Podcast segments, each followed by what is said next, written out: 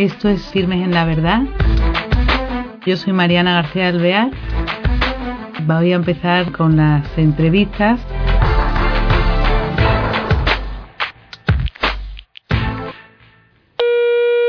Hola queridos oyentes, bienvenidos a este nuevo programa de Firmes en la Verdad.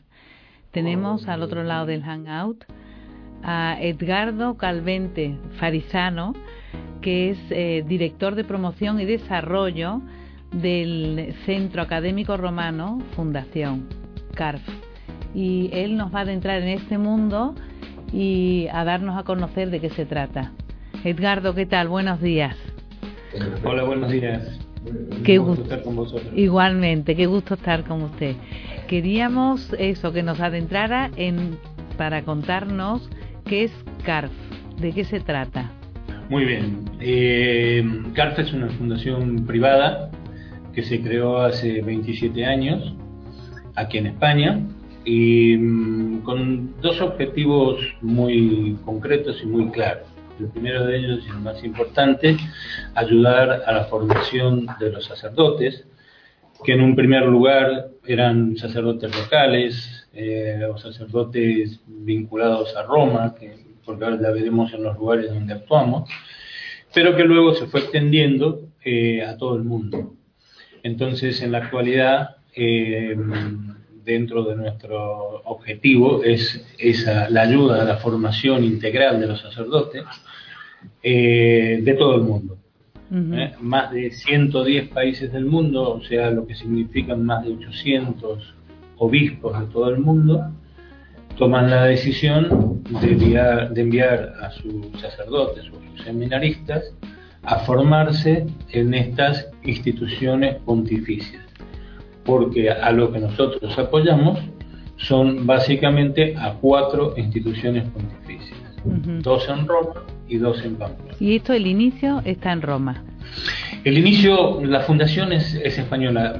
Tiene que ver con un inicio en Roma, porque en esa misma época se ponía en marcha lo que hoy conocemos como la Universidad Pontificia de la Santa Cruz, en Roma, en ese momento era apenas un centro de estudio, era una idea, era una puesta en marcha, pero claro, en Roma no había fondos para sostenerla, entonces en aquel momento el prelado de Opus Dei decidió eh, venir a España y pedirle a sus hijos que pusieran en marcha una fundación que fuera privada, totalmente privada, y que eh, sirviera para apoyar aquel emprendimiento de Roma. Como digo, esto se fue extendiendo y hoy eh, tiene una amplitud muchísimo mayor.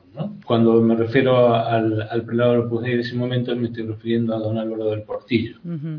O sea que estamos, el inicio, estamos hablando de 1989 o así. 89. El 89 fue la, fecha de su fundación. O sea que es bastante reciente, pero eh, por lo por el número de sacerdotes que amparan es eh, ha cobrado mucho mucha importancia, ¿no? Mucha envergadura. Mucha importancia, exactamente. Yo le decía que las instituciones que apoyamos, estas instituciones pontificias, son dos centros universitarios, la Universidad Pontificia de la Santa Cruz en Roma y las facultades eclesiásticas de la Universidad de Navarra en Pamplona. Ambas, como digo, son instituciones que tienen su licencia pontificia. Y además, dos colegios eclesiásticos internacionales que no son exactamente un seminario, aunque funcionan como tal, que son el de Vidasoa en Pamplona y el Sede Sapiencia en Roma. Entonces, ese, ese conjunto de dos y dos en Roma y en Pamplona son las instituciones que Estas instituciones pontificias están puestas eh, o encomendadas a la dirección de los Dei, que sería el vínculo, el único vínculo, verdaderamente el único vínculo que tienen con el Opus Dei. Porque luego los alumnos, como digo, son principalmente eh, sacerdotes y seminaristas diocesanos y religiosos, ¿eh? y religiosas y laicos que también estudian en estos centros de estudio pero quiero decir que lo principal eh, son diocesanos. Eh, gente del Opus Dei que estudia en estos centros de estudios es menos del 4 del 5%. Está muy poco. ¿eh? Y sin poquito. embargo, está sosteni- el sostenimiento económico lo hacen principalmente eh, personas del Opus Dei. Bueno, no necesariamente. Ahora, ahora, ahora le explico. Fíjese usted que, si me permite antes, le voy a dar una, una cifra para que vea el, el volumen de gente que por aquí pasa. ¿no? Si hablamos de seminaristas, cada uno de los colegios eclesiásticos tiene una- unos 100 seminaristas en formación de los distintos años, por supuesto, pero unos 100 cada uno de ellos. Si hablamos de las universidades, aproximadamente entre los sacerdotes que van a hacer cursos de especialización, licenciaturas o doctorados, en Pamplona podríamos decir que hay unos 500 aproximadamente en formación y en Roma aproximadamente unos 700. O sea que si en un año académico eh, apoyamos de forma directa o indirecta a más de mil sacerdotes y seminaristas de 110 países del mundo. ¿eh? Ese es el, gente que, se, que está formándose y que se renueva año a año. Entonces, ahora sí, ¿de dónde sacamos el dinero? ¿O cómo le sostenemos? ¿O qué tipo de apoyo le damos? ¿no? Sí, porque claro, eso Bueno. son muchas personas, es mucho lo que Es- es mueve. mucho. Sí. Muchísimo. Fíjese, nuestro presupuesto anual de apoyo ¿m? para los sacerdotes es de más de 5 millones de euros.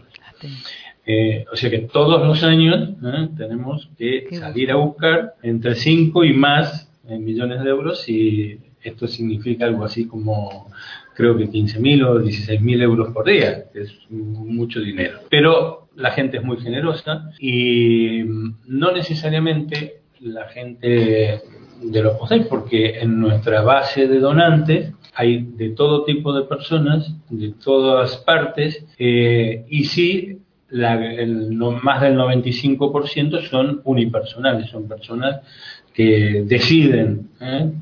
hacer esta donación porque creen en el proyecto, porque creen en lo que significa formar a los sacerdotes y porque creen en apoyar a la iglesia. Porque realmente instituciones que nos ayuden, por lo pronto el Estado no, porque no, no contamos con él, jamás hemos recibido un donativo público. Y instituciones, pues podemos decir que hay 10 o 12, ¿eh? entre fundaciones y otras instituciones importantes que sí nos dan algunas becas. ¿eh? Y Pero básicamente las becas son de las personas. entonces, ¿quién tiene la suerte de poder acceder? O sea, ¿qué requisitos necesitan esos laicos, sacerdotes, religiosos para poder acceder? Porque son como becas, ¿no? En realidad. Sí, pero fíjese usted que es de una manera, esto está hecho de una manera muy transparente y muy, muy orden- ordenada y organizada, ¿no? O sea, los obispos Ujú. eligen o ellos conocen las necesidades de sus diócesis. Eh, igual los principales religiosos de las órdenes, ellos sa- saben qué necesidades tienen, quién se tiene que formar, por qué, en qué, hacen las propuestas y piden las plazas en las universidades o en los seminarios. Mira, Yo tengo un candidato para el seminario, mm, soy de tal país, de tal lugar, de tal diócesis, eh, presenta el perfil de ese candidato que tiene que tener cualidades para acceder a un estudio académico de nivel medio o superior. O sea que, igual que cualquiera de nosotros cuando queremos apuntarnos en una universidad o, en una, o en una institución de posgrado. Una vez que la universidad o los seminarios han admitido a los candidatos, son ellos los que nos dicen cuáles son las necesidades. O sea, vamos a poner un ejemplo, la Universidad Pontificia de Santa Cruz terminó el proceso de admisiones, sencillamente nos pasa un listado y nos dice, señores, necesitamos tantas becas completas, 400 becas completas, 200 becas mm, media beca, eh, 100 becas mm, menores, etc., en función de lo que cada obispo o cada estudiante ha podido aportar, a veces a título personal, a veces a título de su obispado, a veces tienen una ayuda de su país o de una fundación local o de un grupo de la parroquia, etc. ¿no? O sea, se hacen números y a ese valor final de presupuesto eh, nunca decimos que no, aunque parezca mentira. ¿Por qué? Porque de alguna manera nuestro mandato, nuestra petición, los prelados del Opus Dei siempre le han pedido al CAR que a los obispos no digamos que no en sus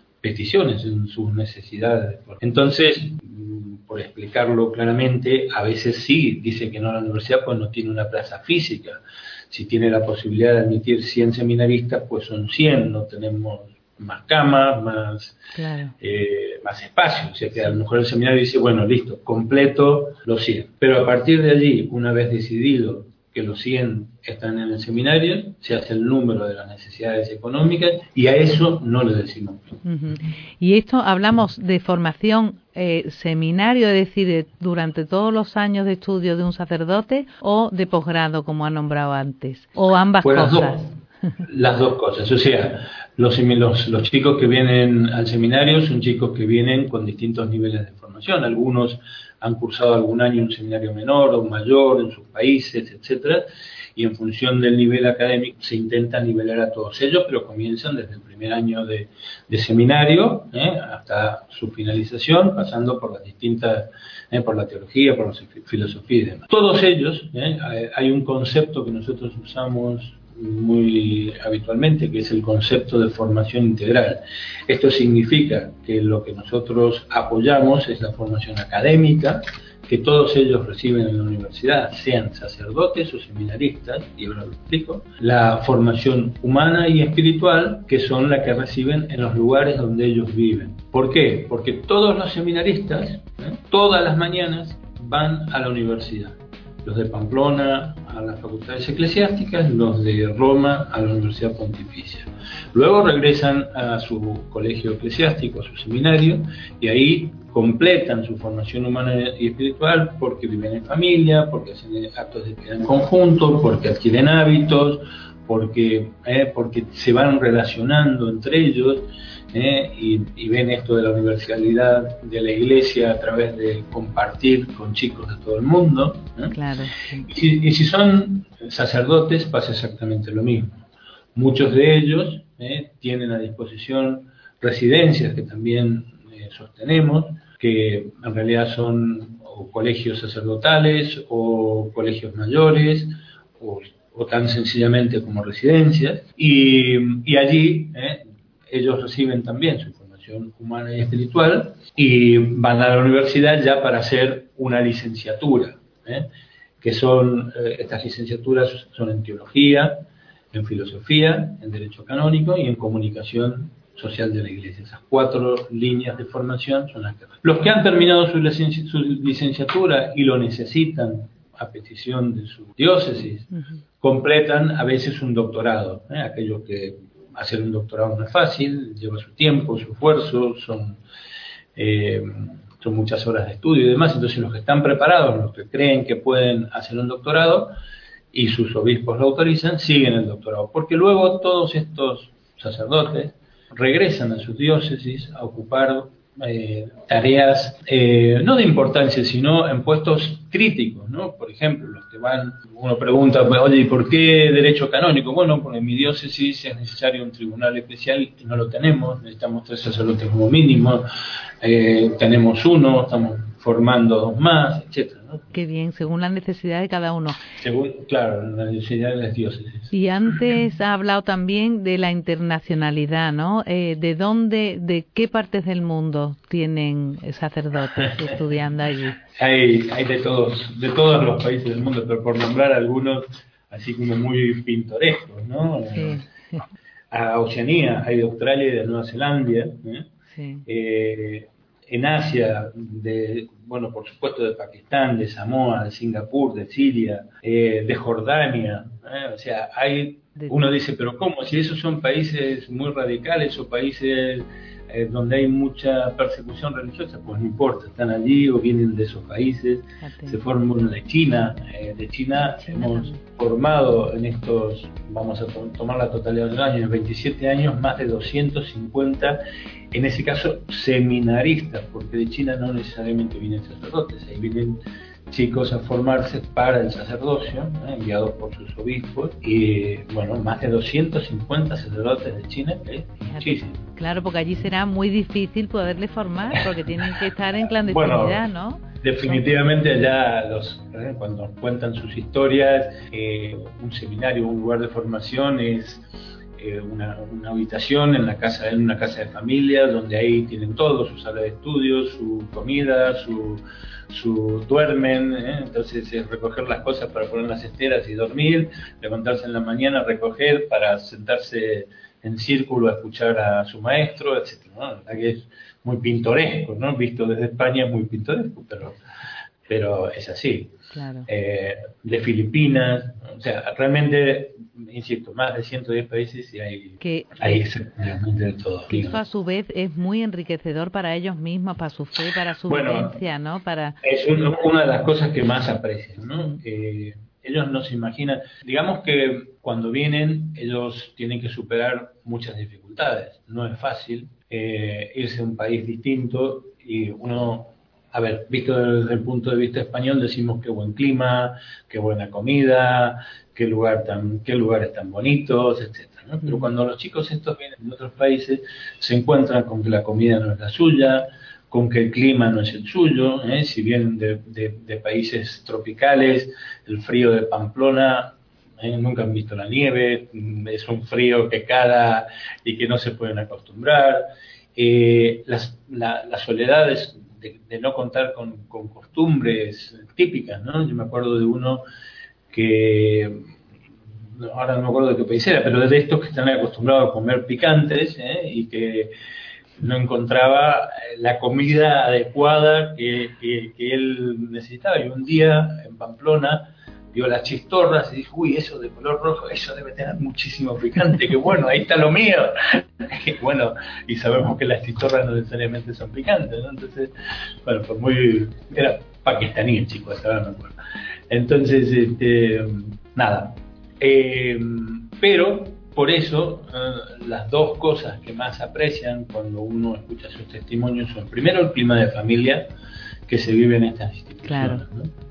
Agradecen muchísimo la contención, el apoyo de sus, de sus eh, formadores, eh, el estar siempre cerca de ellos, los compañeros, en ¿eh? la vida de, de, comunidad, familia que se hacen de comunidad con sus compañeros, el apoyo mutuo. Y, y la segunda cosa que, que aprecian muchísimo es eso de, claro, uno viene con una idea localista, ¿no? Imaginemos que vienen de cualquier, del Salvador, de un pueblito de El Salvador o de cualquier lugar. Bueno, han venido aquí y se encuentran con gente de todo el mundo y dicen, ah, esta es la verdadera iglesia. La catolicidad, claro, claro, lo tocan.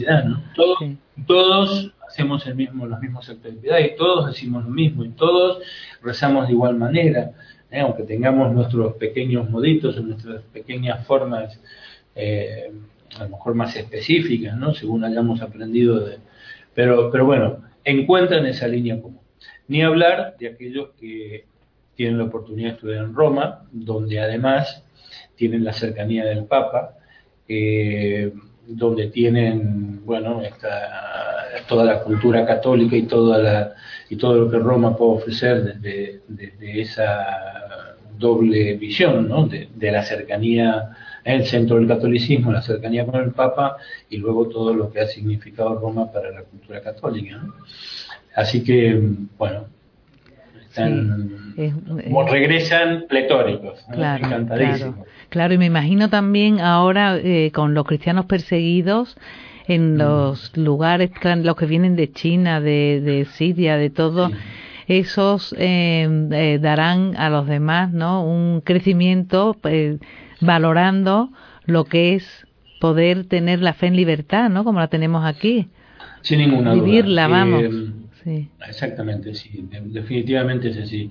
Hay distintos tipos de, de, persecución y de intolerancia religiosa hoy en el mundo, ¿no? Por ejemplo, eh, algo, los chinos ¿eh? a veces cuentan y dicen, bueno, en nuestro país, por una cuestión cultural y por una cuestión de que hoy China no se puede mostrar como un país donde se mete preso a la gente, donde se tortura, etcétera, pues eh, el, castigo para los que volvemos cuando nos pillan es de otra forma. Dice, eh, van por nuestras por nuestra sensibilidad, Por ejemplo, dice, te encierran en un hotel de cinco estrellas donde te ponen a tu disposición todo un montón de lujos y de tentaciones y esperan que tú te atiendes.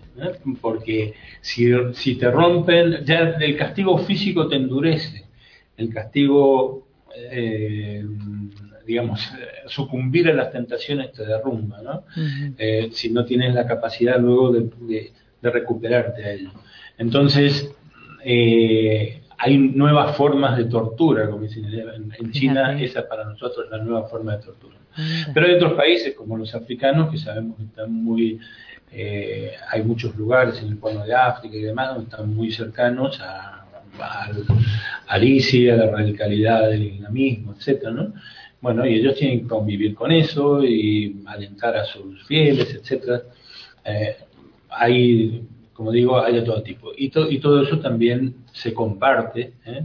Pues nos quedan tres minutos prácticamente. Muy bien. Edgardo, si quiere eso, eh, decir las últimas palabras de, en esta entrevista sobre la fundación a nuestros oyentes, con lo que quiera que, con lo que quiere usted que se queden de más muy bien. relevante. Eh, mire, dos ideas. Y antes de esas palabras finales, un detalle que me gustaría contar es que en la Universidad Pontificia de Santa Cruz, por ejemplo, eh, hay más de 75 órdenes religiosas eh, representadas. Eh, de hecho, el hogar, los siervos del hogar de la madre son parte de, los alumnos que se forman en la universidad. Que yo recuerde, tenemos cuatro siervas y 17 siervos que se han formado en la Universidad Pontificia de Santa Cruz. Eh, o sea que ellos mismos eh, podrán dar testimonio de lo que estoy contando y de la maravilla de poder estudiar en Roma y de haber convivido en este ambiente que, comento. Claro.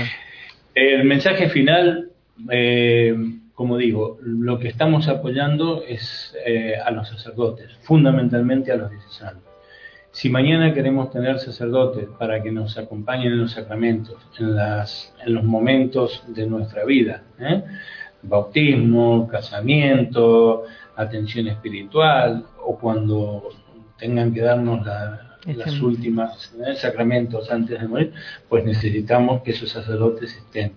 El mundo que viene es un mundo que necesita gente bien formada. Eh, ya no nos conformamos con un sacerdote que sea solo bueno. Los queremos buenos y queremos que además nos digan y nos puedan explicar y enseñar las cosas y, los desafíos que vienen, ¿no? ¿Qué hago? Eh, insemino dos células porque quiero tener mellizos, le cambio los ojos al color de, del niño que voy a tener, ¿qué hago en el futuro? ¿no? Son las preguntas que a lo mejor nuestros hijos van a hacerle a los sacerdotes. ¿Es lícito, no es lícito la eutanasia, la no eutanasia? Bueno, hay cosas que a lo mejor eh, están muy claras, pero hay muchas otras que habrá que conversarlas muy personalmente con los sacerdotes. Y para eso se necesita formación. Lo que hacemos es eso, apoyar la formación integral de sacerdotes de todo el mundo. Cualquiera que nos quiera acompañar y apoyar de distintas maneras, sea económicamente o sea con el apoyo de su tiempo, encantado. Estamos abiertos y les esperamos. Muy bien. Pues Edgardo, muchísimas gracias por compartir este tiempo. Otra, ¿cómo era la frase que decía don Álvaro? Que era, eh, sin sacerdotes no hay sacramentos, ¿no? Sin sacerdotes no hay sacramentos y sin sacramentos, no Exacto, sin sacramentos no hay iglesia, que es fundamental. Y ese es un deber de todos los cristianos, apoyar la formación de sacerdotes para que los que hayan sean más, más hábiles, ¿no? Hoy no admitimos a nuestras, a nuestros, digamos, en la sociedad no se admite que la gente no tenga conocimiento, pues pasa lo mismo con los sacerdotes, ¿no? Claro, claro. tenemos que elevar los conocimientos porque si no... Claro. Muy bien, pues muchísimas gracias por su tiempo, nos ha encantado conocer a esta fundación muy bien, muchísimas gracias Muchas gracias. por tiempo. Muy bien. Que Dios le bendiga. Bueno, queridos oyentes, pues aquí queda CARF, esta fundación tan importante para la Iglesia, tan enriquecedora para todos y eh, tan crucial hoy día, como decía Edgardo, para dar formación integral a nuestros sacerdotes en ese ambiente de, de catolicidad y de apoyo dentro de la Iglesia. Hasta el próximo programa. Gracias.